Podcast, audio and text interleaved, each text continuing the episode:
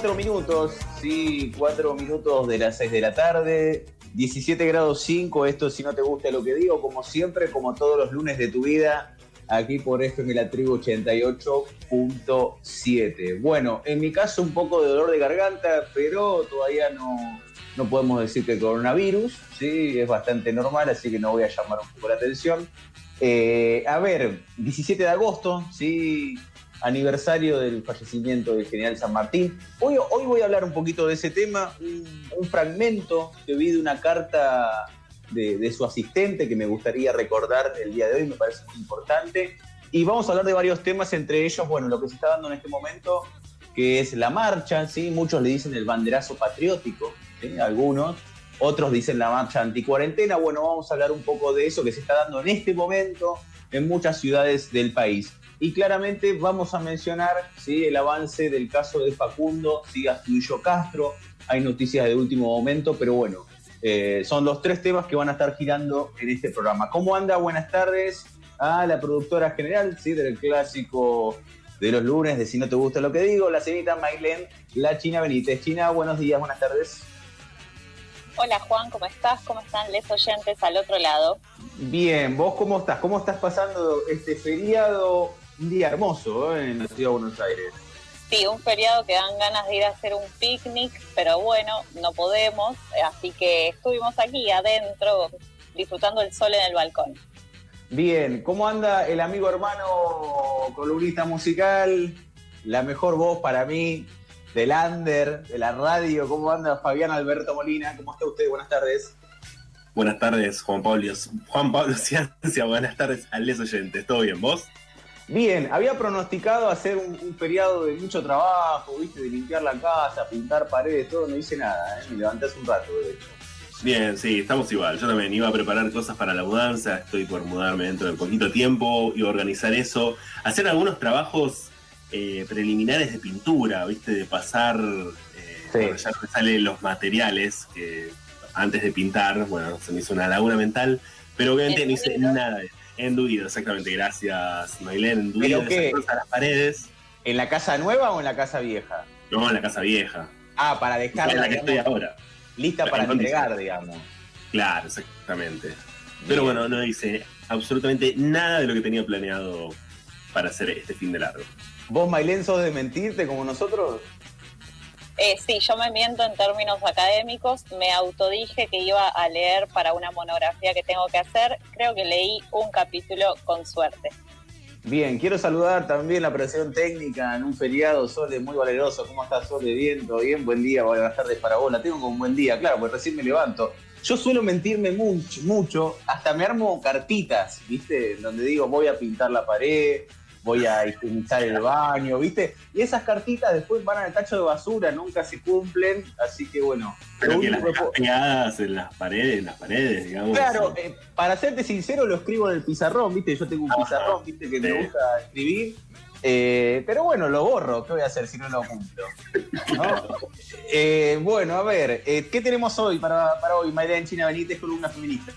Hoy vamos a hablar del nuevo juicio en el caso de Lucía Pérez, también de que se aprobó el cupo laboral trans en Neuquén y por último vamos a hablar de un informe que se publicó en base a consultas de la línea 144. Bien, Fabi Molina, columna musical. Bueno, vamos a hablar de lo que fue la despedida de Cuentos Borgianos y de Abril Sosa, también de su carrera solista. Vamos a hablar del bordo, de alguna experiencia más en torno a esta pandemia y la apertura a los recitales masivos y alguna cosita más. Bien, eh, un saludo a la distancia al señor Matías El Mago Capria, que hoy no va a estar presente porque está en pleno ensayo, ¿sí? Con su obra, con el teatro, ¿sí? Una obra que vamos seguramente a informar eh, en la brevedad, ¿sí? Eh, expone, es una obra tipo Meet, ¿no? Con un, con un Google Meet, que como se están haciendo en este momento las nuevas obras en Argentina. Va a hablar el mago en su columna sobre el conflicto de Barcelona post derrota. Me dijiste, Fabi, lo había visto, la Champions League, que ganó Barça 8 a 2, eh, perdió 8 a 2 contra el Bayern Múnich. Una paliza por, paliza por parte del Bayern Múnich. 8 a 2, partidazo. Impresionante. Bueno, Sole, cuando usted quiera, 9 minutos, ¿eh? de las 18 horas, 9 minutos de las 6 de la tarde. si no te gusta lo que digo, arroba sinoteros, ¿sí? en Twitter e Instagram, si no te gusta lo que digo, nuestra fanpage. Y temita que elegí yo para arrancar la apertura. Eh, a mí me gusta mucho. ¿Vos, Maylene, te gusta Marina Bertoldi? Sí, empecé a disfrutarla hace poco y este tema que no lo conocía me gustó mucho también. Bueno, tema me parece que es de este año, si no me equivoco. Así que Marilina Bertoldi me dicen que no es de este año, como siempre me equivoco, pero no importa, vamos a presentarlo. Marilina Bertoldi, correte, sí, primer tema, apertura de si no te gusta lo que digo, dale. Bien,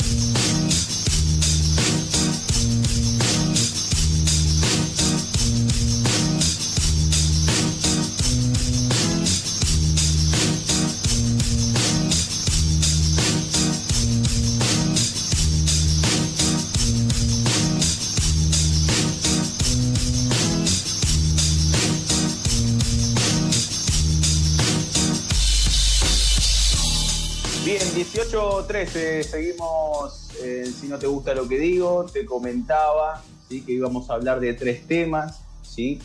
Eh, en primer lugar, bueno, hoy hubo acto de Alberto Fernández, ¿sí? en donde llamó a la unidad nacional.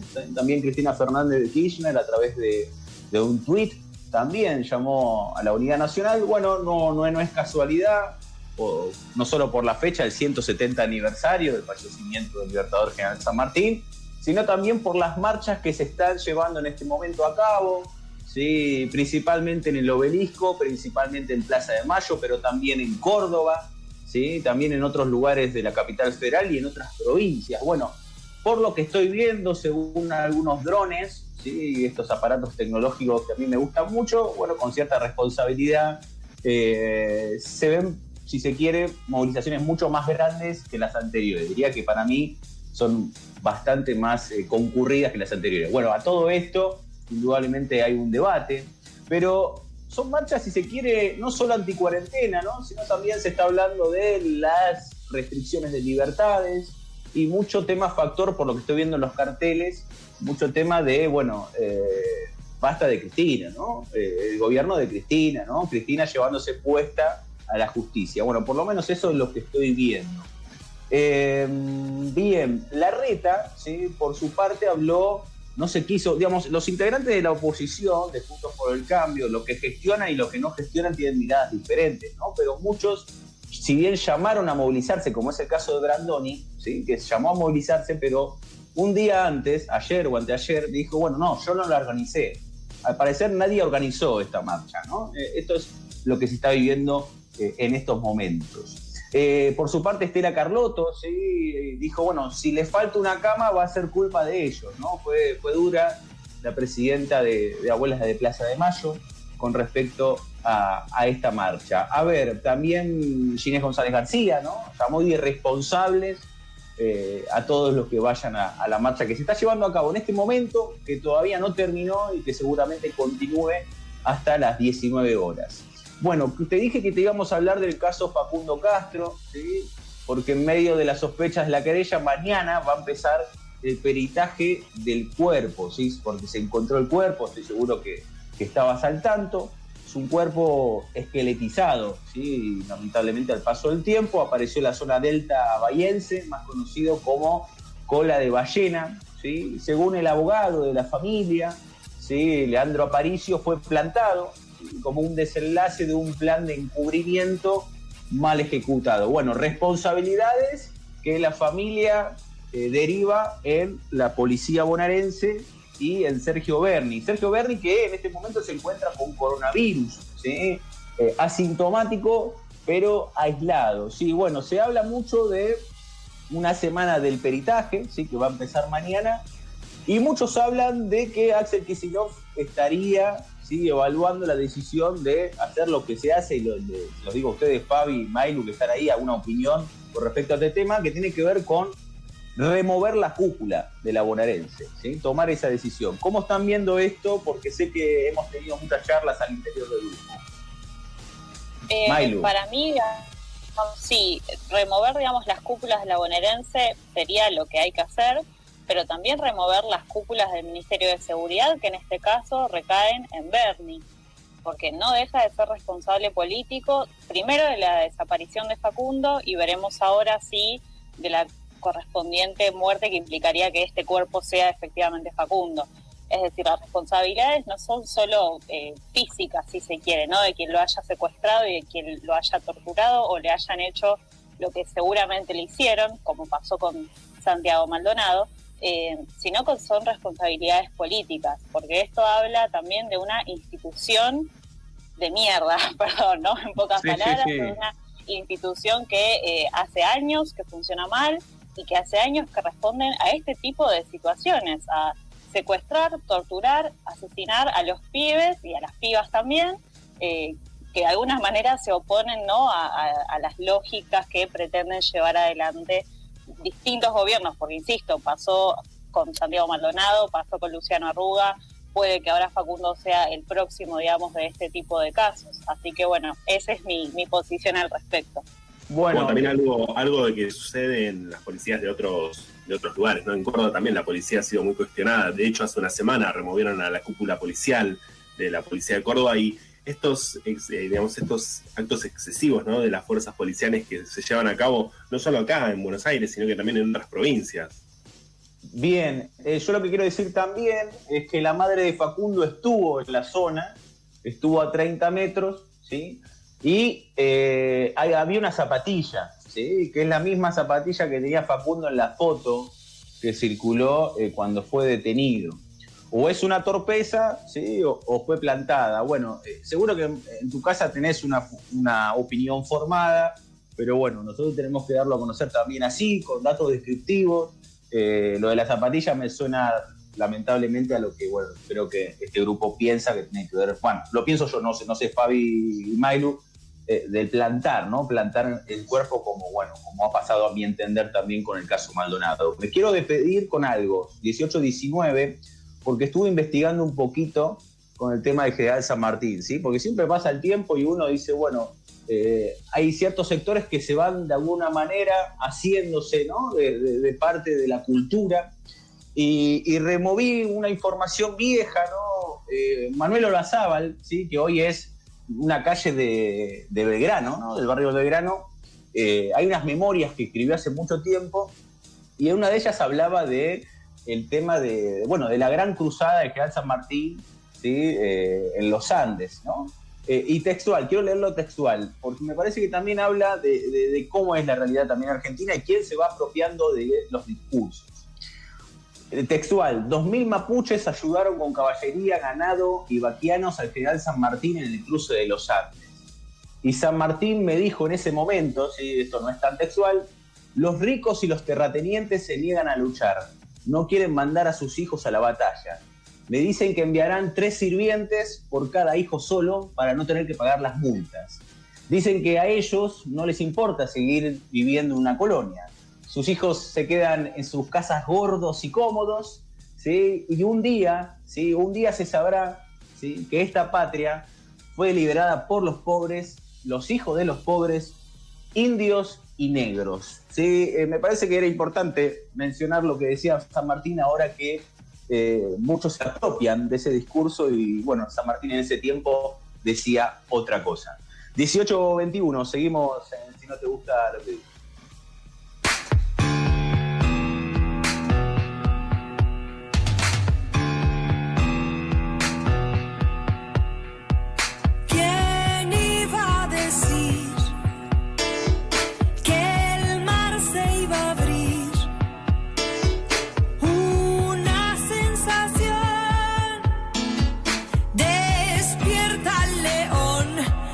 Ciudad tropieza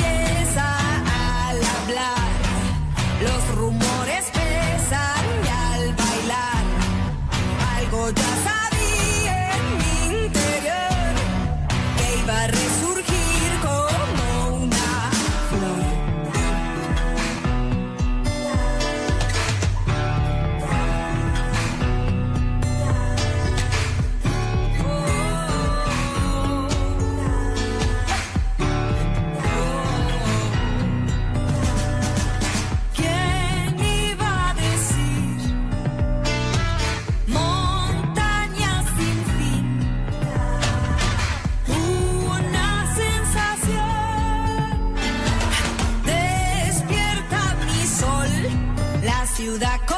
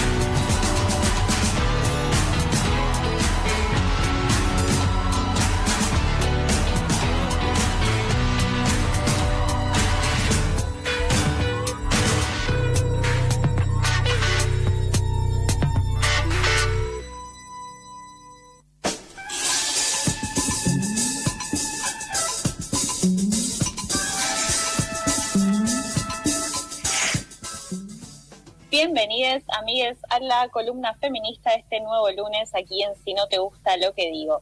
Bueno, al inicio del programa hablábamos de cuáles van a ser los temas que vamos a hablar en, en este programa. El primero de ellos es el nuevo juicio en busca de justicia por Lucía Pérez, ya que el Tribunal de Casación Penal bonaerense resolvió dejar sin efecto el fallo de los jueces que en noviembre de 2018 habían negado el abuso sexual de Lucía Pérez, la joven de Mar del Plata, recordemos, que murió a manos de dos varones adultos en 2016. Lo que la Cámara determinó fue anular la sentencia donde se absuelve a Matías Gabriel Farías y Juan Pablo Fidani en orden a los delitos por los que resultaron intimados. Recordemos que Juan Pablo Ofidani, de 43 años, y Matías Gabriel Farías, de 25, habían sido condenados a ocho años de prisión por el delito de comercialización de estupefacientes agravado por venta a una menor y en las cercanías de una escuela. De esta forma, los jueces habían desconocido el femicidio, argumentando que no se podía probar la responsabilidad de los imputados por la muerte de Lucía y que la explicación era una intoxicación por sobredosis. Esta decisión es sumamente importante, ¿no? Es un paso en la búsqueda de justicia por Lucía, que fue culpada y revictimizada en los tribunales y en los medios también, y es una nueva instancia para exigir la aplicación de la perspectiva de género que bueno venimos reclamando en cualquier tipo de estas instancias judiciales. Por otro lado, hablábamos también del el informe que se publicó desde el Ministerio de las Mujeres, Géneros y Diversidad sobre los datos arrojados por las consultas a la línea 144, si recordemos la línea de atención a víctimas de violencia de género. El informe abarca datos desde el 1 de enero al 31 de junio de 2020 periodo en el que se realizaron 55.715 consultas. El periodo específicamente que refiere al aislamiento social preventivo y obligatorio arroja un eh, total de 34.494 comunicaciones. Sobre estos números, a su vez, el 89% corresponde a la modalidad de violencia doméstica. Casi la totalidad de las personas que se comunicaron refirieron sufrir violencia psicológica, el 68% refirió haber sufrido violencia física y un 35% afirma haber sufrido violencia económica. También eh, vale aclarar que el 98% de las personas que se comunicaron son mujeres, el 63% tiene entre 15 y 44 años, el 2% se encontraban embarazadas y el 3% tenía algún tipo de discapacidad. Interesante, eh, interesante, no el dato, ¿eh? interesante. Y acá, digamos, hablamos de lo que son las personas agresoras, que esto, bueno, también fue relevado por las consultas. Tenemos que el 92% de los casos son varones, la verdad es que no me extraña. Eh, y en el 44% de los casos, quien comete las agresiones es una expareja y casi en la misma proporción, quien agrede es la pareja actual. Otros datos que, vamos a decir, tampoco me sorprenden. Pero bueno, a partir de esto es me parece un poco lo que venimos hablando en semanas anteriores. La violencia no se suspendió por el aislamiento, por la cuarentena, sino que se vio incrementada. Y hay casos también de, por ejemplo, 1.215 personas en situación de violencia que tenían medidas de protección vigentes. A pesar de esas medidas, igualmente estas personas tuvieron que acudir a la línea 144 para denunciar, digamos, una nueva situación de violencia. Esto a su vez habla de otras cosas que también venimos mencionando en columnas anteriores, que es la falta de eficacia en cómo se llevan adelante las medidas ¿no? de protección de las víctimas, eh, las medidas de restricción a las viviendas, bueno, todo este tipo de cosas que realmente funcionan mal. Bien, eh, tengo una eh, que nos quedó de algunas charlas anteriores que tiene que ver con la ley del aborto. Eh, lo leí y lo consulté con una fuente. Eh, la ley del aborto sería tratada el año que viene, ¿sí? presentada en marzo o abril, pero posterior a las elecciones. ¿Por qué? Porque en caso de, ganar, digamos, el Frente de Todos tendría mayoría en la Cámara Baja. ¿sí? Eh, se habla de ya confirmado hasta el año que viene y su, su voto posterior a las elecciones. Entonces estaríamos hablando posterior a, octubre quizás del 2021.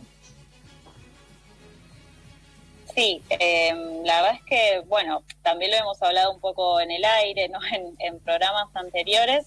Para mí es un error gravísimo. Primero porque es una de las hipotéticas promesas de campaña, ¿no? De vamos a llevar con el frente de todos la ley de aborto al Congreso. Estamos a agosto de 2020, ya casi un año de las elecciones, eh, y todavía, bueno, esa ley no ha sido llevada y de hecho esto se ha manifestado que se pretende llevar el año que viene. Después, por otro lado, los abortos se siguen dando todos los días. Dentro de lo que fue el periodo de aislamiento hay al menos tres casos de mujeres que murieron por eh, causas de abortos clandestinos, por infecciones que se cometen, o sea, o que suceden a partir de un aborto clandestino, mal hecho, sin acompañamiento, eh, en casos de vulnerabilidad extrema. Entonces, el aborto no puede esperar realmente, como tampoco puede esperar la situación de violencia que mencionábamos antes. ¿Puedo tirar una pregunta que quizás eh, no tenga las respuestas y, bueno, te enojes? A ver. ¿En qué quedó, en qué quedó, eh, perdón, eh, esto me, no sé por qué se me ocurre en este momento, eh, pero bueno, fue un caso paradigmático hace un tiempo, el tema de Miss Bolivia, ¿te acordás? Que había, bueno, había hecho algunas manifestaciones, bueno, muy reconocido también su, su expareja, ¿no? Un sociólogo casualmente, ahora no me acuerdo.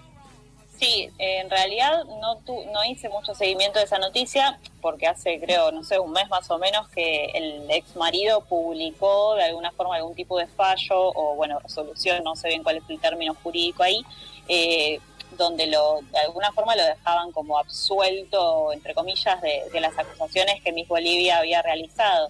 Pero bueno, esto, no le hizo un mayor seguimiento, entonces yo no sé si ella de alguna forma apeló a ese fallo o cómo siguió en términos tal vez más eh, privados. Así que ahí te, debo la, respuesta.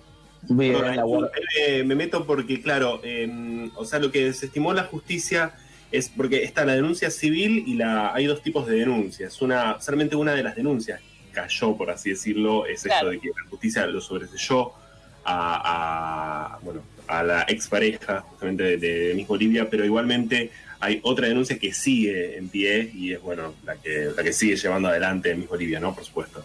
Bien, eh, esto ha sido todo entonces en la columna feminista aquí en Si no te gusta lo que digo.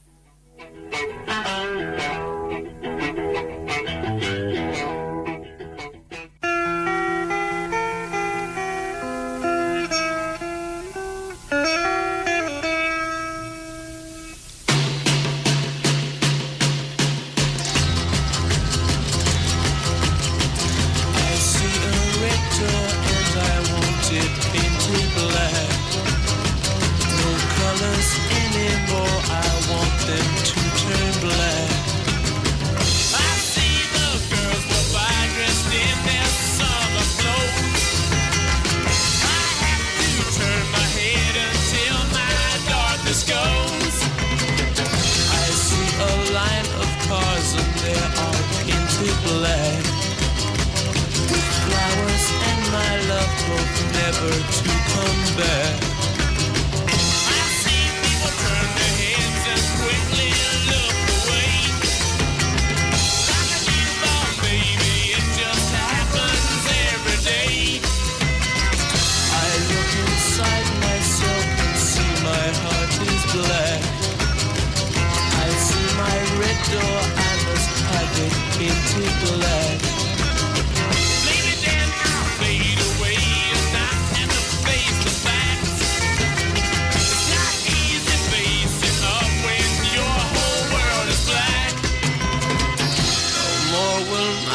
seagull turn a deeper blue.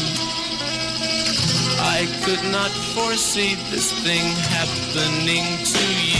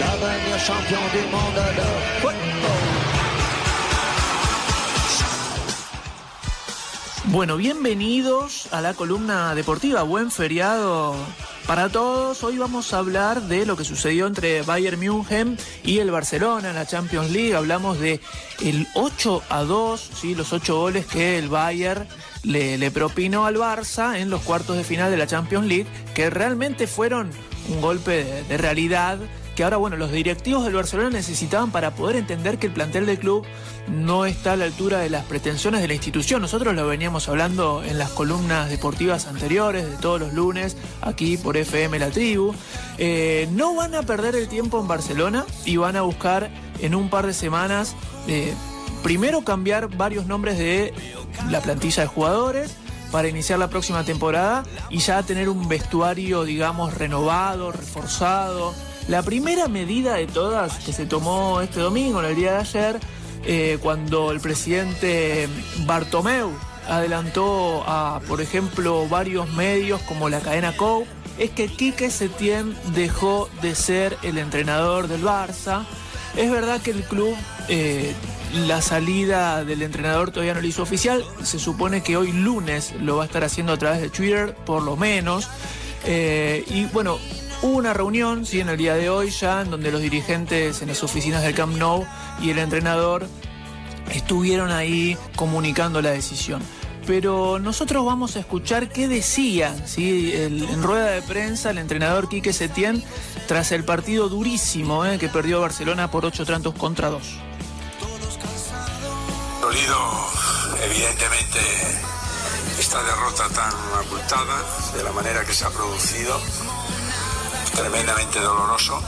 Eh, ya no solamente por mi futuro me, puedo preocupar, eh, porque ya sé la profesión que he elegido, pero es especialmente dolorosa por lo que supone a la afición, al club, esta derrota tan, tan dura, ¿no?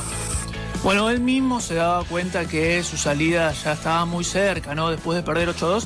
Y además se venía ya desde el cuatrimestre anterior eh, mencionando, ¿no? Que Setién iba a dejar de ser el técnico del Barcelona, se nombraba mucho a Xavi. Ahora vamos a hablar quién está en los planes del Barça. Pero primero eh, quería contarles que hay una contratación de una estrella muy importante que está ahí, que está ahí. El Barcelona está inmerso ya eh, en un grave problema, lo veníamos contando también, necesita renovarse, no tiene tiempo para hacer una temporada de transición, ¿sí? tampoco tiene mucho dinero, eso es lo que dicen, hablando de las arcas del Barça.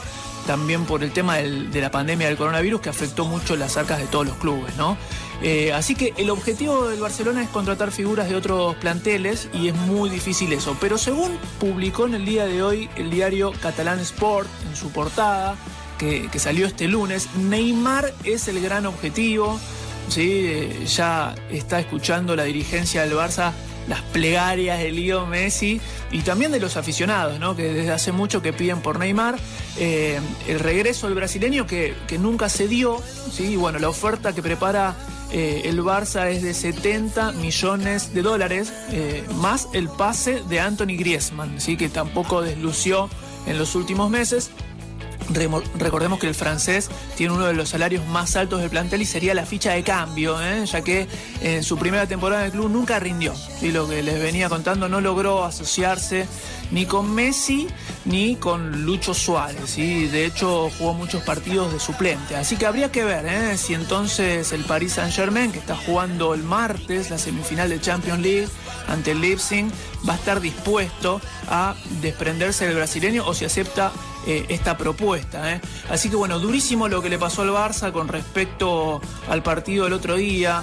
No está bueno que te hagan ocho goles y mucho menos por Champions League y mucho menos un partido trascendente que queda en la historia y en el recuerdo de todos. Pero escuchemos qué decía Piqué justamente apenas se terminaba el partido.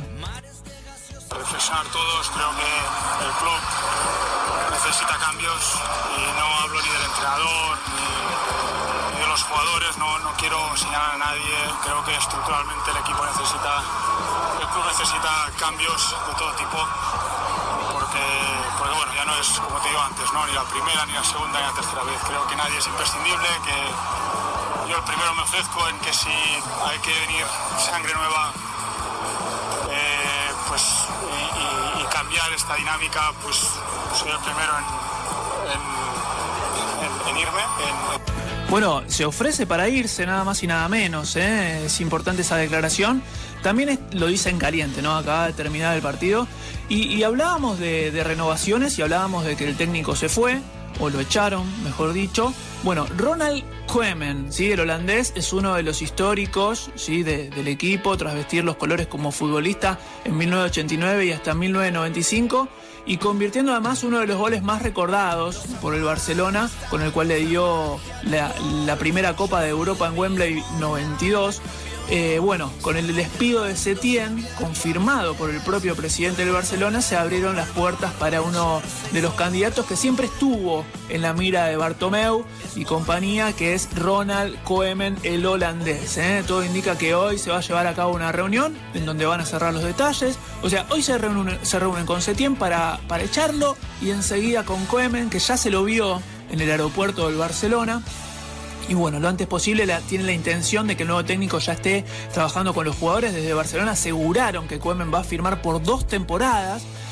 De, todos modos, bueno, la última de las temporadas tiene un ítem porque eh, se van a producir elecciones en el medio va a depender esto la decisión que tome el futuro nuevo presidente, que ya es un hecho que no va a ser Josep María Bartomeu. Así que bueno, esta es la información del Barça. Queríamos hacer una columna especialmente sobre el Barcelona. Lío Messi ahora está refugiado con su familia, con algún que otro compañero del Barcelona descansando y además pensando en todo lo que sucedió y viendo qué va a ser de, su futuro. Siempre en el Barça, ¿eh? esto de los rumores de que Lío se va del Barça no son ciertos para mí, es solamente rumor y nada más. Eh, Lío está muy ar- arraigado a la ciudad, a la familia también, y más de una vez declaró que no se va a ir del Barcelona, yo creo en esa palabra. Así que bueno, desde aquí, desde, desde la columna deportiva, de mi nombre es Matías Capria, toda la información del Barça, quédense que hay mucho más si no te gusta lo que digo.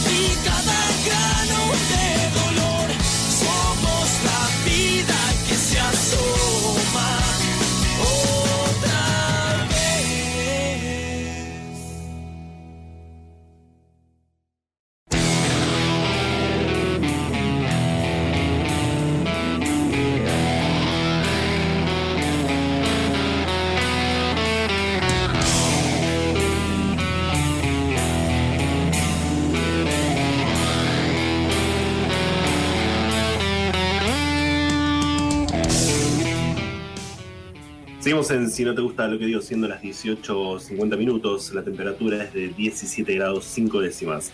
Recién escuchábamos a cuentos borgianos y el tema Eternidad. Justamente escuchábamos a esta banda porque de alguna forma este fin de semana se han despedido cuentos borgianos de los escenarios. Después de 18 años de carrera, 5 discos de estudios y bueno, innumerable cantidad de recitales, por supuesto, la banda liderada por Abril Sosa le puso punto final a este proyecto y también a su proyecto solista. Recordemos que eh, Abril Sosa, además del cuento borgiano, tenía un proyecto solista que también decidió poner fin durante este fin de semana, el día viernes, para ser exactos, eh, el último recital, Cuentos Borgianos, eh, por supuesto, ¿no? Eh, a raíz de esta nueva normalidad fue a través de un recital ofrecido vía, vía streaming, uno de estos recitales pagos que, bueno, muchos artistas están realizando. Lo mismo pasó al día siguiente con lo que fue bueno, su carrera solista, ¿sí? Lo que es eh, su proyecto de Abril Sosa, eh, en la cual, bueno, obviamente toca él solo, con, por supuesto, una banda que también lo acompaña, pero me llama la atención esto, ¿no? Que haya decidido poner fin, por lo menos, a toda su carrera musical y a sus dos proyectos musicales. Y bueno, esto fue un poco de lo que pasó durante este fin de semana. Lo que se sabe de lo que va a ser el futuro de Miguel Adolfo Sosa, ¿sí? Es como es su nombre verdadero, ¿no? Si se quiere, de, de Abril Sosa, justamente, es que, bueno, se va a dedicar más a, a, digamos, a otras, otras facetas del arte. ¿sí? De hecho, él editó un primer libro de poesías, otros engranajes que salió hace algunos días, para ser exactos, el primero de agosto. Pero bueno, esto es un poco de las noticias, eh, de una de las noticias que se dieron a conocer durante estos días en torno bueno, al mundo musical y más que nada en lo que respecta a la, Argentina. Cambiando de tema y hablando de otro artista, de otros artistas nacionales, El Bordo, sí, esta banda también nacional va a lanzar una serie de tres episodios en la cual bueno, van a repasar sus 22 años de carrera y la cual bueno, tiene la particularidad de que también va a ser transmitida eh, a través de un medio pago, también a través de streaming. Es un documental, ¿sí? no, no es que van a estar tocando ni nada por el estilo, sino que es un documental que va a estar eh, que va a ser lanzado y bueno, va, se va a poder ver los días 20, 20 de septiembre, 27 de septiembre y el 4 de octubre también, y el cual, como mencionábamos, la gente va a poder acceder a través de Passline, que es uno de estos de, estas páginas en las cuales, bueno, justamente se, se encargan de distribuir ¿sí? este tipo de material, también, bueno, recitales y stream y demás. Aquellos que quieran acceder, bueno, pueden eh, visitar la página de, de esta plataforma y, bueno, eh, obviamente elegir alguna de las, de las opciones. Obviamente se pueden ver los episodios por separado con un precio específico y también todo el paquete de los tres episodios que componen esta serie que cuenta un poco lo que es la historia del bordo en estos 22 años de carrera. Cambiando de tema, algo que mencionamos al inicio del programa, hablando un poco de lo que va a pasar ¿no? con la nueva normalidad en torno a los recitales y a los eventos masivos. Justamente la semana pasada se llevó a cabo el día martes exactamente se llevó a cabo una de estas experiencias en el Reino Unido, donde se realizó el primer concierto masivo y al aire libre. ¿sí? Eh, habíamos hablado en programas anteriores sobre otros, eh, otros, eh, otros espectáculos similares, pero bueno, fueron en lugares a puertas cerradas. Este es el primero que se realiza por lo menos al aire libre, por supuesto con distanciamiento social, y en el cual concurrieron 2.500 personas. Si sí, hablamos del show que brindó Sam Fender en el Virgin Money Unity Arena de Gosford Park en Hablamos de, por supuesto, de Inglaterra. A ver, ¿qué es lo que pasó con respecto al público? Bueno, por supuesto que todos eh, los asistentes eh, tuvieron que usar de forma obligatoria el tapabocas.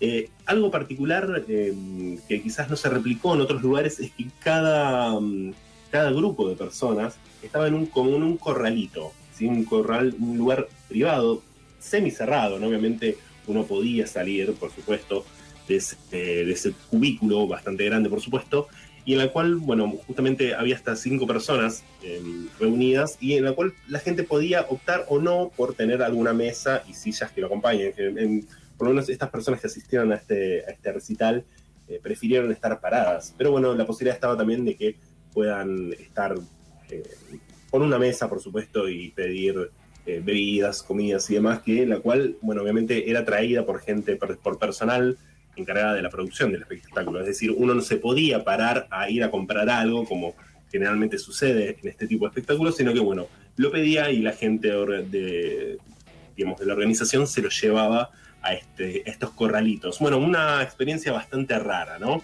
Pero lo que se espera replicar igualmente esta, esta experiencia en, eh, bueno, por lo menos en este mismo lugar, pero con otros artistas. The Libertines es una de las bandas que planean re- ofrecer un recital en este mismo lugar durante el mes de septiembre. O sea que habrá que esperar, ¿no? Si se replican este, este tipo de, de espectáculos, o por lo menos esta forma de organizar espectáculos en otras partes del mundo, o bueno, si se busca alguna alternativa. Algo difícil. Algo, algo difícil, sí, Juan. Eh, hoy, el fin de semana, este fin de semana, bueno, anteayer hubo una fiesta electrónica multitudinaria, digamos, sin distanciamiento social en Wuhan. Paradójicamente, la ciudad de donde surge el COVID-19. Claro, exactamente. No sé si tenés algún dato más de cómo, cómo fue esa experiencia. Bueno, fue una fiesta electrónica. eh, hubo miles de personas en lo que se denomina un parque acuático, ¿sí? ahí en la ciudad de Wuhan.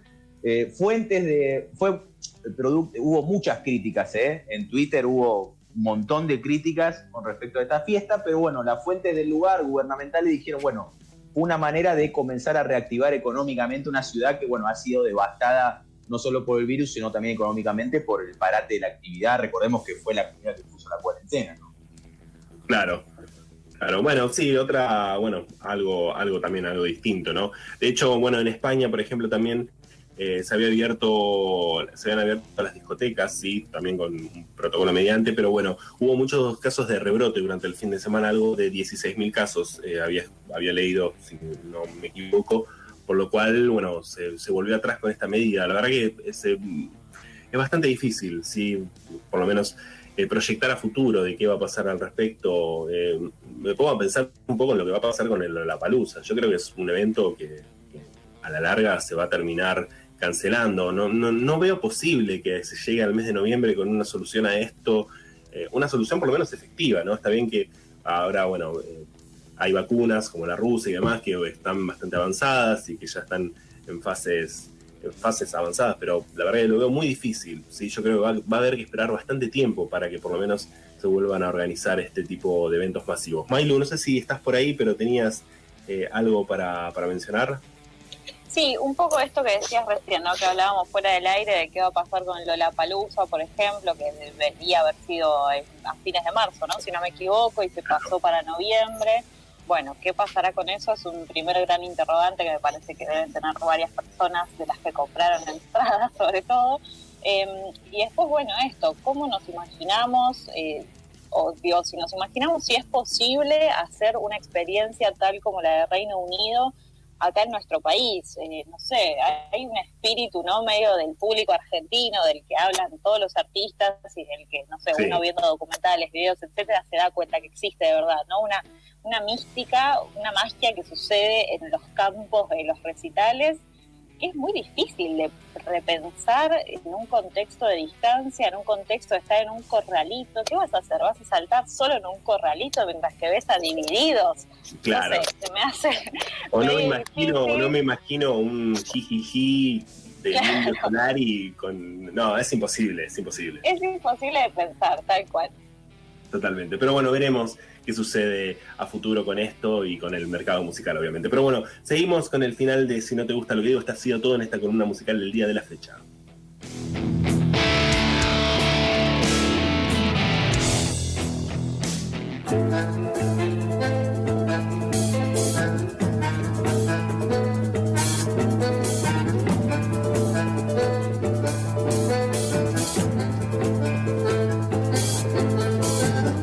Mm. 18.59, seguimos en Si no te gusta lo que digo. Bueno, ya casi, bueno, al final, un minutito nos queda de aire. Eh, simplemente manifestar también al oyente amigo, a los compañeros de, la tribu y a mis compañeros también de- del programa que los extraño un montón. Ya la verdad que estoy bastante triste de estar tanto tiempo encerrado. Pero bueno, quiero también trasladar y decir que estamos en el peor momento de la pandemia en, Argentina, ¿eh? con un nivel de 150 muertos por día y que se espera, lamentablemente, por la estadística y por los expertos, un número mayor, ¿no? Así que bueno, llamo a que, bueno, a que todos seamos también conscientes de lo que estamos viviendo. Eh, eso por mi parte. Fabi Molina, un abrazo y buenas tardes y buena semana para vos. Bueno, un abrazo, Juan, un abrazo para todos. Y bueno, esperemos vernos pronto. Y bueno, por supuesto, buena semana para todos. Mailu Benítez, un abrazo, buena semana. Buena semana para vos, Juan, Fabi, Sole también y a les amigues sin hoteles al otro lado. Abrazo, Maguito Capri a la distancia, un abrazo para vos, por una deportiva y la operación técnica de la señorita Sole. Sole, como siempre, lo mejor, buena semana, cuídate. Amigues, nos vemos el próximo lunes, ¿sí? 18 horas, si no te gusta lo que digo, aquí por FM La Tribu, 88.7. Abrazo. Pero estamos todos locos. No somos muchos, no somos pocos, pero estamos todos locos.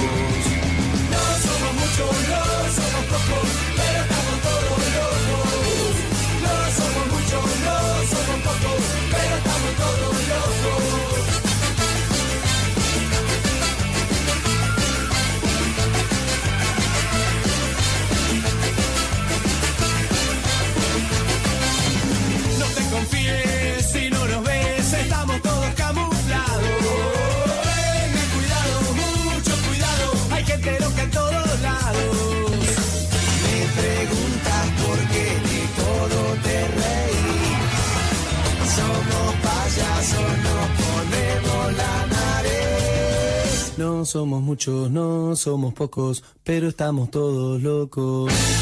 No somos muchos, no somos pocos, pero estamos todos locos. No somos muchos,